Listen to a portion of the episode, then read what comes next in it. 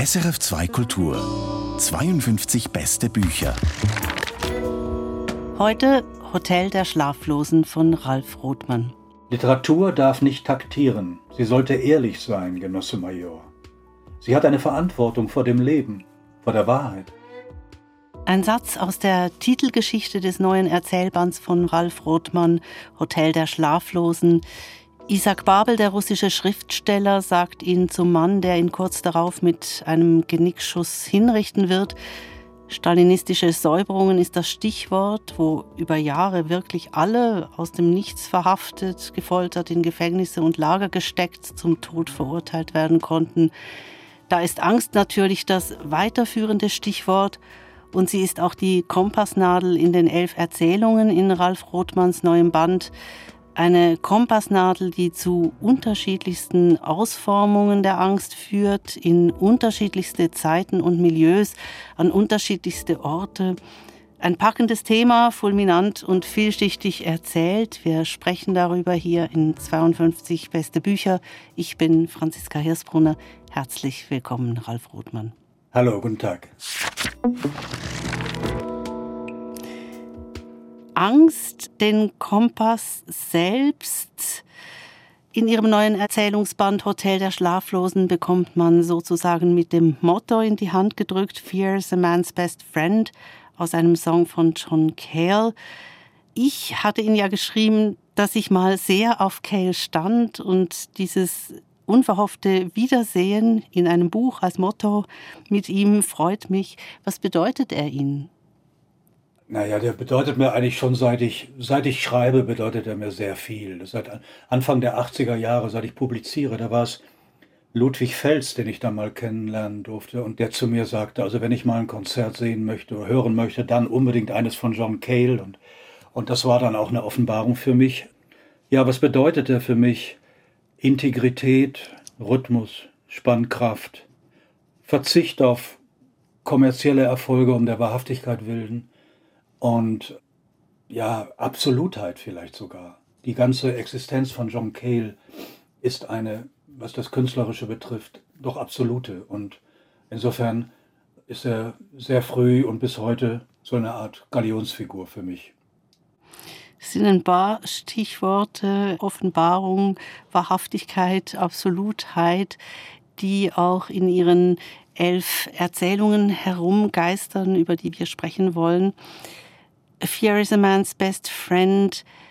An Konzerten endete ja dieser Song Fear immer mit einer Kakophonie auf dem Flügel und einem unglaublichen Gebrüll. Also da war wahnsinnig mhm. viel Kraft und auch Schmerz und alles Mögliche war da drin. Und das war nicht einfach nur gespielt, das war wirklich echt am Schluss explodierte dieses Lied sozusagen. Gut, also Fear is a Man's Best Friend. Ich habe mich gefragt, welchen Freundschaftsdienst einem die Angst denn eigentlich leistet. Naja, die, die Angst ist ja zu Unrecht verpönt. Es gibt ja die alte Boxerweisheit und jeder Boxer kennt sie. Wer keine Angst hat, ist ein Idiot. Und äh, ich meine, es ist ja ein, ein Gemeinplatz, wenn wir keine Angst hätten, dann wären wir wahrscheinlich längst ausgestorben. Also Angst verdammen, Angst als etwas Negatives betrachten, das ist, ja, es ist tatsächlich dumm, würde ich einmal sagen. Und die, die Angst kann uns beflügeln und die Angst kann uns als gewissermaßen als spiegelverkehrte Hoffnung auch unseren Weg zeigen. Ja, insofern äh, sollte man sie als produktive Kraft nicht unterschätzen. Aber ich finde aus eigener Erfahrung, sie kann einem auch zermürben.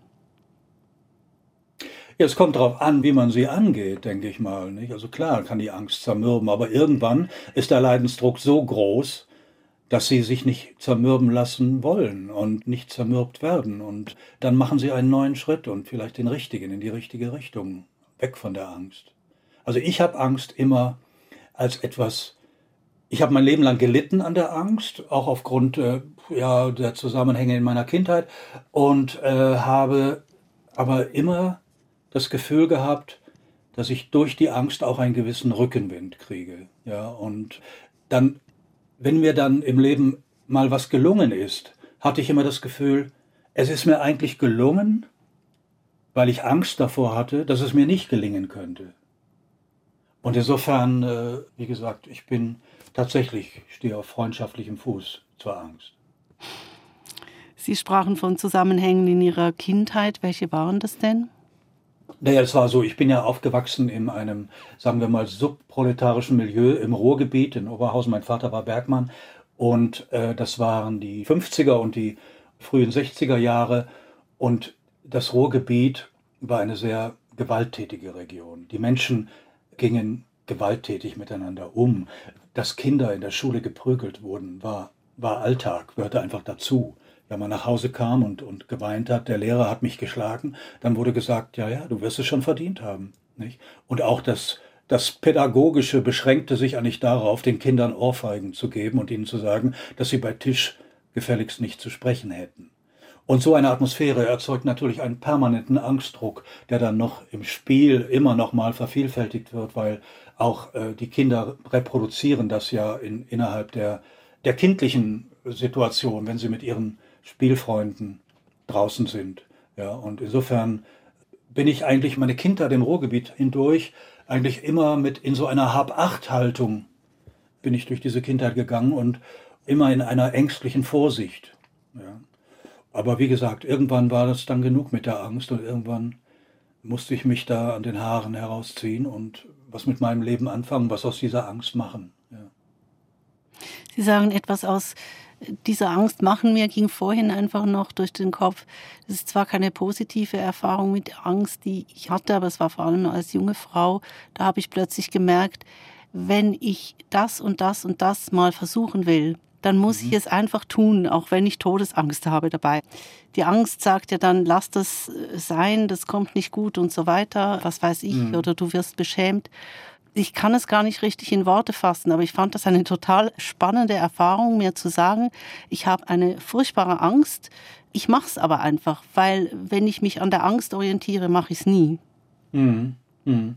Ja, es, es gibt, ich habe mal einen Roman, das war mein erster Roman überhaupt, da gab es, habe ich eine Figur porträtiert, die in meiner Jugend sehr wichtig für mich war, so eine Art ja, wie soll man sagen, Hippie-Vagabund, der aber voller Weisheiten war und der mir auf meinem Weg geholfen hat. Und der hat mal zu mir gesagt, und das steht dann auch in dem Buch, um deine Angst zu verlieren, musst du das tun, was du am meisten fürchtest.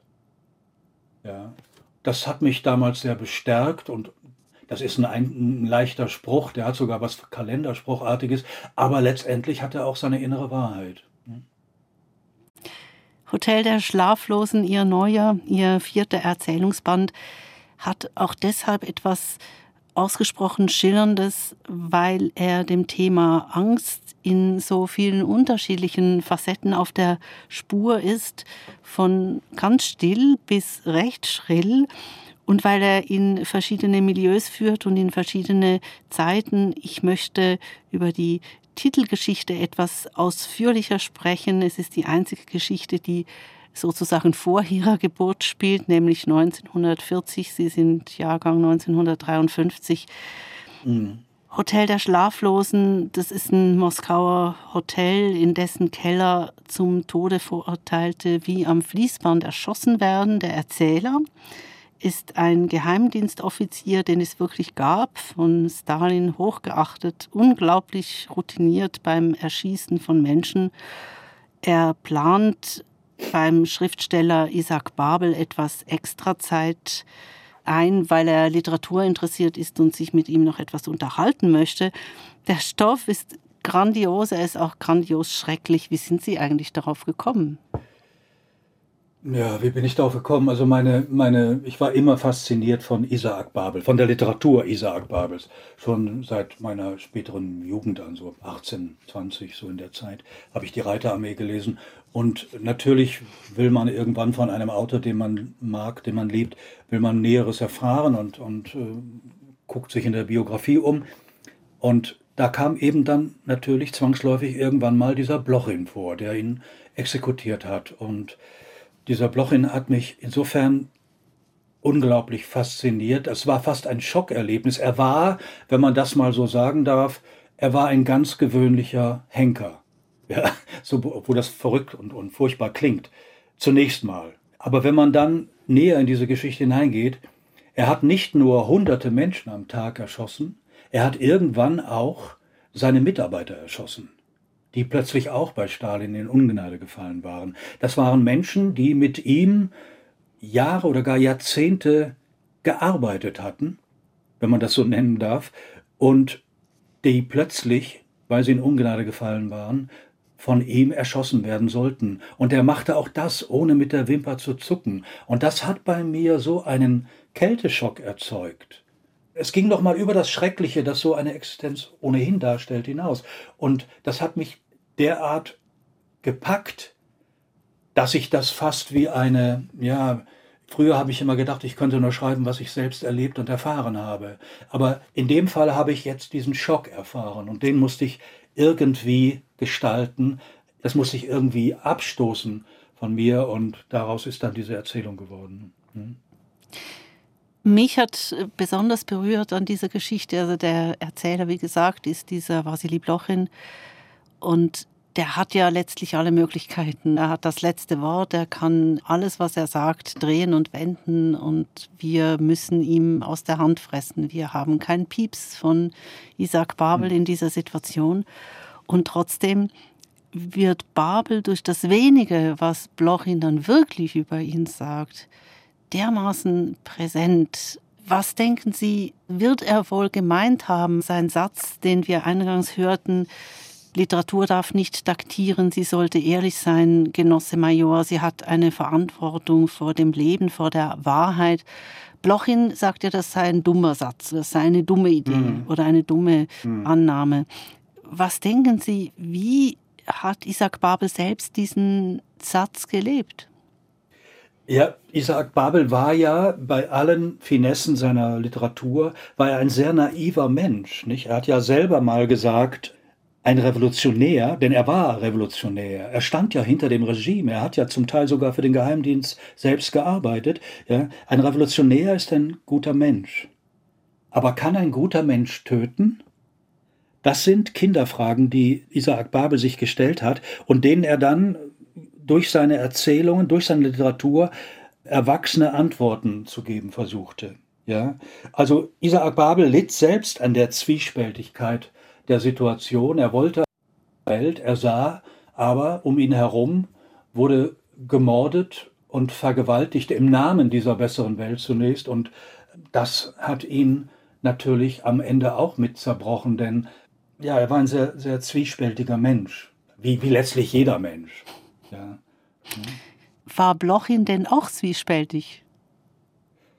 Nein, nein, ganz gewiss nicht. Blochin war was viele Zyniker ja auch sind, ein, ein unglaublich naiver und tumber Mensch. Er war letztlich ein, ein, ja, wie soll ich sagen, ein Loyalitätsmonster, ja, der alles gemacht hätte, was Stalin, wenn Stalin ihm gesagt hat, schieß dir selber eine Kugel in den Kopf, hätte er das wahrscheinlich auch gemacht. Aber Blochin ist natürlich in seiner Art es gibt ja mal diese Stelle in dieser Erzählung, da sagt er auch, naja, das Schlimmste in meinem Leben war, dass ich meine Kollegen erschießen musste. Ja, da wäre ich doch jetzt doch lieber ein einfacher Soldat gewesen. Aber gut, was ich hier mache, ist wahrscheinlich eine Ehre und insofern muss man auch darüber hinwegsehen. Ja, also dieser, dieser Blochin ist mir auch nach dieser Erzählung ein Rätsel. Man kann ja einfach nicht verstehen, wie ein Mensch so sein kann. Nicht? Und wenn man dann noch so Anekdoten hört, wie, dass er ja immer noch geehrt wird in Russland, dass er ein, ein Ehrengrab hat und dass dieses Ehrengrab auf dem Massengrab der Hunderte, Tausende von ihm Erschossener steht, ja, dann läuft einem ja heute noch ein Schauer über den Rücken. Hm. Ich wollte Sie das nämlich fragen, was man von Blochin lernt, wenn man über Blochin schreibt. Naja, dass es ab einem gewissen Punkt in der Geschichte ist dann das Inhumane als Konstante zu betrachten. Da, da gibt es dann keinen, es gibt keinen Text mehr. Es gibt dann nur noch, Blochin sagt ja selbst, die einzige wirkliche Wahrheit, die zählt, ist eine Kugel. Alles andere ist nur Ge Gequatsche. Ja. Und das ist eine Situation, auf die sich die ganze Geschichte hin zugespitzt hat, in der damaligen Zeit und auch in der heutigen Zeit letztlich in, in, in anderen Regionen. Ja. Und äh, ja, ich weiß nicht, was man von ihm lernen kann. Also ich konnte nur von ihm lernen, dass der Mensch nach wie vor zu allem fähig ist und man davon ausgehen kann, dass in einer entsprechenden historischen Situation wieder diese Blochins auftauchen werden. Und Blochin ist ja wohl ein Mensch, der eben gerade keine Angst empfindet. Er gibt vor, keine Angst zu empfinden, aber er hat vielleicht auch diese Empfindung in sich betäubt. Ja, aber man weiß es nicht. Blochin stand ja selbst mal auf diesen Todeslisten von Stalin. Und die wurde Stalin vorgelegt und Stalin hat alle, die auf dieser Liste, auf dieser Seite aufgelistet waren, die hat er zum Tode verurteilt, nur Blochin hat er wieder durchgestrichen, weil er in Blochin natürlich ein nützliches Werkzeug sah. Nicht? Und äh, Angst, ich weiß nicht, ob so ein Mensch dann letztlich, vielleicht, vielleicht ist er auch zu tump, um Angst zu empfinden. Wer weiß es denn? Ja, vielleicht ist er wirklich dieser Idiot, von dem ich am Anfang sprach, der keine Angst empfindet. Von den Boxern sagte ich, dass sie der Meinung sind, wer keine Angst hat, ist ein Idiot. Ja. Es gibt ja auch bestimmte Kampfhunde, die, die haben ein bestimmtes Gen nicht. Und deswegen können sie keine Angst empfinden und deswegen greifen sie immer an. Und äh, äh vielleicht war das bei ihm auch so. Ich habe keine Ahnung. Ja. Ich hab, dieser Mann ist mir, wie gesagt, ein, ein finsteres Rätsel. Für ihn trifft eigentlich zu, was Ossip Mandelstam, der russische Lyriker, mal über Stalin gesagt hat. Für ihn ist Töten süß wie Himbeeren essen. Es gibt ja auch diese schöne Geschichte in dieser Erzählung Hotel der Schlaflosen, dass Blochin und Isaac Babel sprechen noch kurz über Literatur und sie schwärmen beide von Tschechow. Tschechow ist für beide der allergrößte und Tschechow ist zu diesem Zeitpunkt ja schon tot, eines natürlichen Todes gestorben und da fragt Babel den Blochin, hättest du ihn auch erschossen? Und Blochin sagt, na klar, das eine hat doch mit dem anderen nichts zu tun. Und ich meine, ich sage das jetzt lachend, gleichzeitig findet dieses Gespräch in einem Hotel statt, das stinkt von Angst, weil es vollgestopft ist mit Menschen, die auf ihre Hinrichtung warten. Also da prallen schon Welten aufeinander. Ja, ja, aber das ist vielleicht das Wesen einer, einer Kurzgeschichte überhaupt, oder? Dass, dass Welten aufeinanderprallen auf engstem Raum und dann, dann wird es manchmal so beklemmend wie jetzt in dieser Geschichte. Sie hören 52 beste Bücher heute, Hotel der Schlaflosen von Ralf Rothmann, elf Erzählungen, die ums Thema Angst kreisen, ganz unterschiedliche Menschen in ganz unterschiedlichen Situationen. Und natürlich ist die Angst auch nicht immer gleich. Sie hat die unterschiedlichsten Gestalten, manchmal ist sie sogar fast heiter. Und jede der elf Erzählungen hat auch ihre Inseln der Stille. Sie sagten vorhin das Wesen der Kurzgeschichte. Wie entwickeln Sie denn eigentlich die Dramaturgie einer Erzählung? Ja, Dramaturgie ist ein, ein hohes Wort für, für Kurzgeschichten. Also Kurzgeschichten, für mich ist das Schreiben von Kurzgeschichten sehr verwandt mit dem Schreiben von Gedichten. Nicht? Also das hat zum einen mit der Kürze natürlich zu tun, aber das hat auch mit der Impulsivität zu tun. Die Kurzgeschichte selbst ist eigentlich eine Form, die sich gegen ein ein langes und, und minutiöses Ausarbeiten zunächst mal sperrt. Und, und äh, meine, meine Kurzgeschichten sind immer sehr schnell in einem eruptiven Arbeitsausbruch entstanden. Was nicht heißt, dass sie dann nicht später nochmal endlos lange überarbeitet werden, was das Handwerkliche, das Sprachliche betrifft. Ja. Und insofern, äh, also diesen Erzählungsband jetzt, den habe ich, hab ich in, in, in sehr kurzer Zeit geschrieben und da ist mir eine Erzählung nach dem anderen aus der Manteltasche gefallen. Und das ist aber ein Ausdruck dafür, dass ich lange Zeit, lange, fast acht Jahre keine Erzählung mehr geschrieben hatte. Und da hatte sich einiges angesammelt. Eben, Sie schreiben Ihre Erzählungsbände ja sehr gezielt. Also das sind sozusagen Projekte. Es ist nicht so, dass Sie mal die eine oder andere Geschichte äh, schreiben und wenn Sie dann mhm. genug Geschichten beieinander haben für eine Publikation, dann kommt wieder eine. Können Sie etwas dazu sagen, warum das so ist? Also warum Sie doch irgendwie ein, ja, so wie in irgendeinem mhm. Ihrer Hinterköpfe auch ein Thema ja haben, eine Klammer. Ja, die, die habe ich in der Regel nicht, muss ich gestehen. Ja, die, die ergibt sich dann ähm, im, im Nachhinein vielleicht durch das Arrangieren der einzelnen Erzählungen. Aber es ist schon so, ich habe, als ich Romane schrieb, oder als ich meinen ersten Roman schrieb, da war ich und auch den zweiten, da war ich anschließend sowas von erledigt, sowas von erschöpft, dass ich sagte, so, das tue ich mir nicht mehr an. Jetzt schreibe ich mal eine kleinere Form, versuche einfach, zumal mir auch ein Herausgeber einer Anthologie angetragen hatte, mal eine Kurzgeschichte zu schreiben. Damit hatte ich keine Erfahrung und ich dachte, gut, ich probiere es mal. Dann habe ich es gemacht und es ging auch mir relativ leicht von der Hand. Aber es ist natürlich was ganz anderes, wenn man dann einen Erzählungsband schreibt, so wie ich das mache. Also nicht über Jahrzehnte sammelt, sondern an einem Stück schreibt. Am Ende ist man dann erschöpfter als nach der Arbeit an einem Roman. Das, das unterschätze ich jedes Mal wieder und das vergesse ich auch jedes Mal wieder, was dann für die jeweiligen Erzählungsbände dann immer ein Glück ist. Ja. Wie kommt denn eigentlich diese ganze Palette an ganz verschiedenen Figuren, Schauplätzen und Zeiten zusammen? Also es geht ja wirklich vom Bergarbeitermilieu im Ruhrgebiet über die Häuserbesetzerszene beziehungsweise ein Filmset in den späten 70er Jahren in Berlin und so weiter.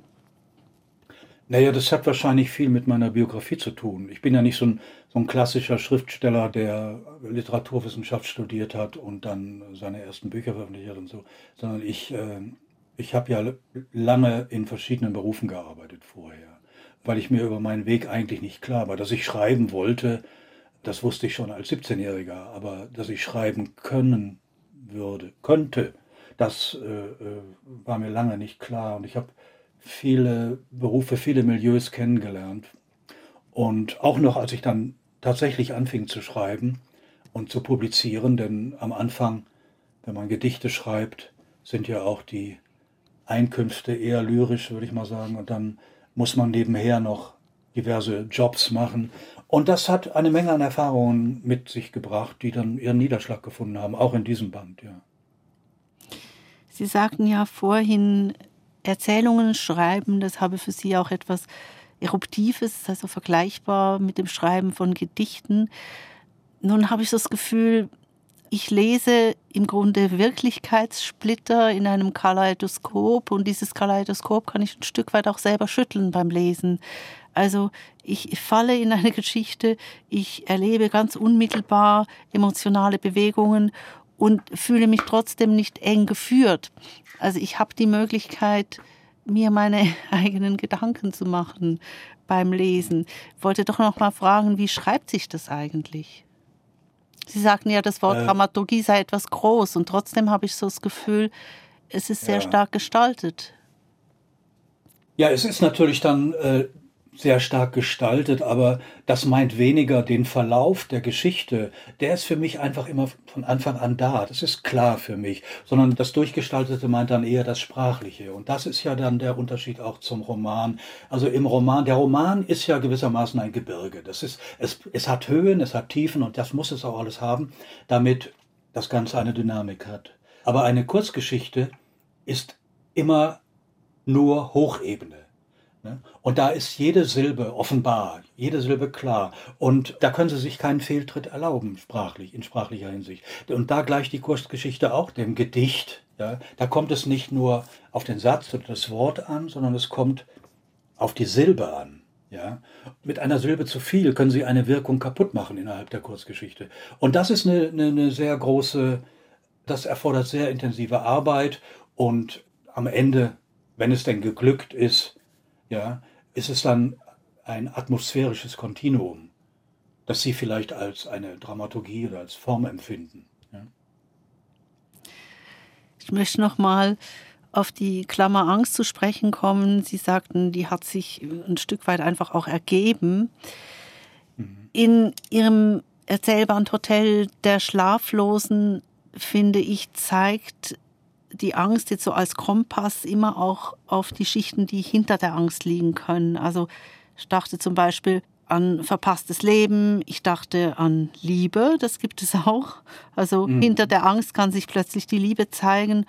Oder in der Erzählung, über die ich mit Ihnen etwas ausführlicher noch sprechen möchte, das schiere Gegenteil von Liebe. Auch das geht vorbei, heißt diese Erzählung, und sie handelt sehr verkürzt von einer jungen Frau, die als Kind schwer vernachlässigt wurde und als Erwachsene von einer, ja, letztlich Katastrophe in die nächste rutscht. Zuerst einmal einfach die Frage, was hat diese Geschichte angestoßen? Wo kam die her? Ja, die kam eigentlich aus der Zeit, von der ich vorhin schon sprach, aus meinen Kinder- und Jugendjahren in der, im Ruhrgebiet in den 60er, in den 50er und 60er Jahren. Und äh, da war es üblich, wie ich schon sagte, dass Kinder geprügelt wurden und dass Kinder vernachlässigt wurden. Also es gab Szenen in meinem Leben, die würden heute ganz klar unter dem äh, Verdikt Kindesmisshandlung laufen.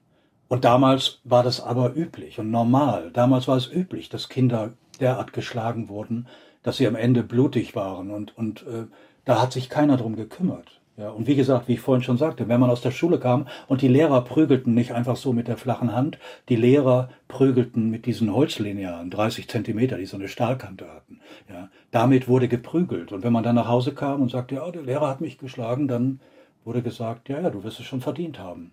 Nicht? Und also diese Erfahrung der Gewalt meiner Jugend, in meiner Kindheit, die hat sicher den, den Anstoß gegeben zu dieser Erzählung. Ich meine, die Angst hier ist tatsächlich vordergründig die Angst des Kindes vor den Schlägen einer Mutter, die schwer gestört scheint. Und ich finde, mhm. da kommt dann noch mal was anderes rein. Sie haben darüber schon geschrieben, also darüber geschrieben, es spielte einfach eine Rolle in Ihrem letzten Roman, Der Gott jenes Sommers, nämlich die Massenvergewaltigungen durch die Soldaten der Roten Armee am Ende des Zweiten Weltkrieges ein großes Tabu. Es hat ein bisschen mhm. gebessert, aber eigentlich ist es ein großes Tabu bis heute in Deutschland. Und mhm. die Mutter dieses Kindes wurde ja, es gibt so einen kleinen Hinweis, vergewaltigt. Also man hat sozusagen das Gefühl, dass in der Erzählung eigentlich auch steckt, dass es um verdrängte Gewalt und deren Folgen geht. Und damit nicht genug. Es ergibt sich ja dann so eine seltsame Unheilkaskade. Also diese arme mhm. Erzählerin, äh, beziehungsweise diese Frau, von der erzählt wird, die fällt einfach, statt dass es dann auch mal besser wird in ihrem Leben, vom Regen in die Traufe die ganze Zeit. Welche Implikation hat das denn eigentlich?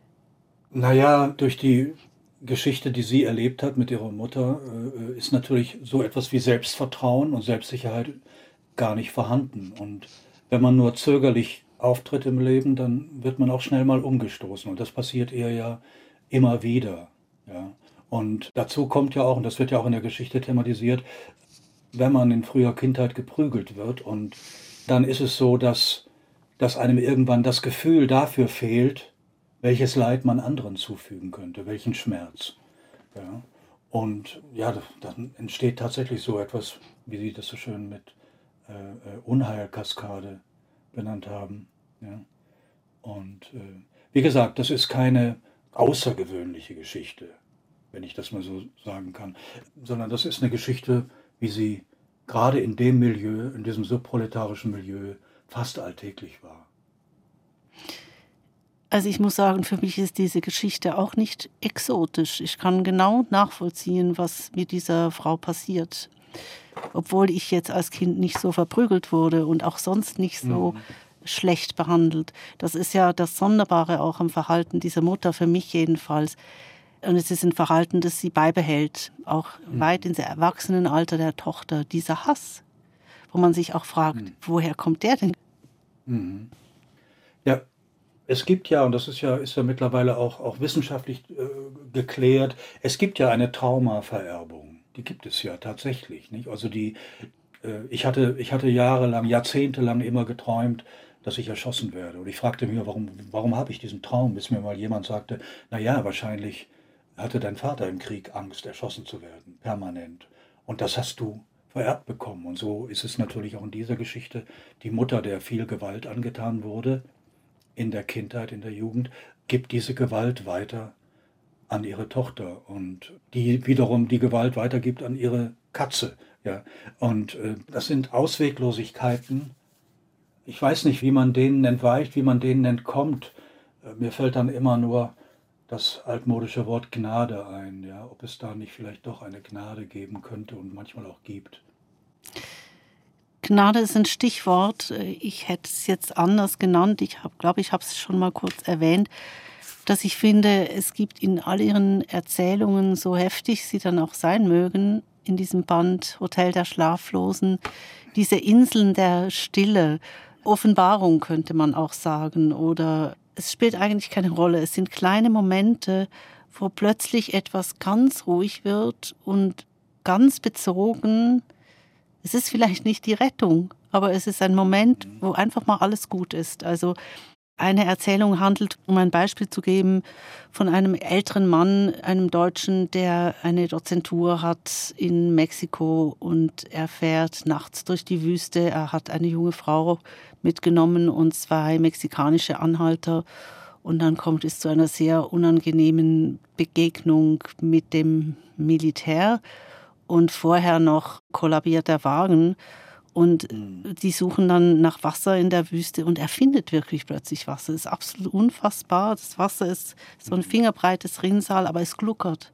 Und dieses, nur schon dieses Geräusch ist einfach ein Moment, wo mal alles gut ist. Und nachher geht es halt wieder nicht so gut weiter.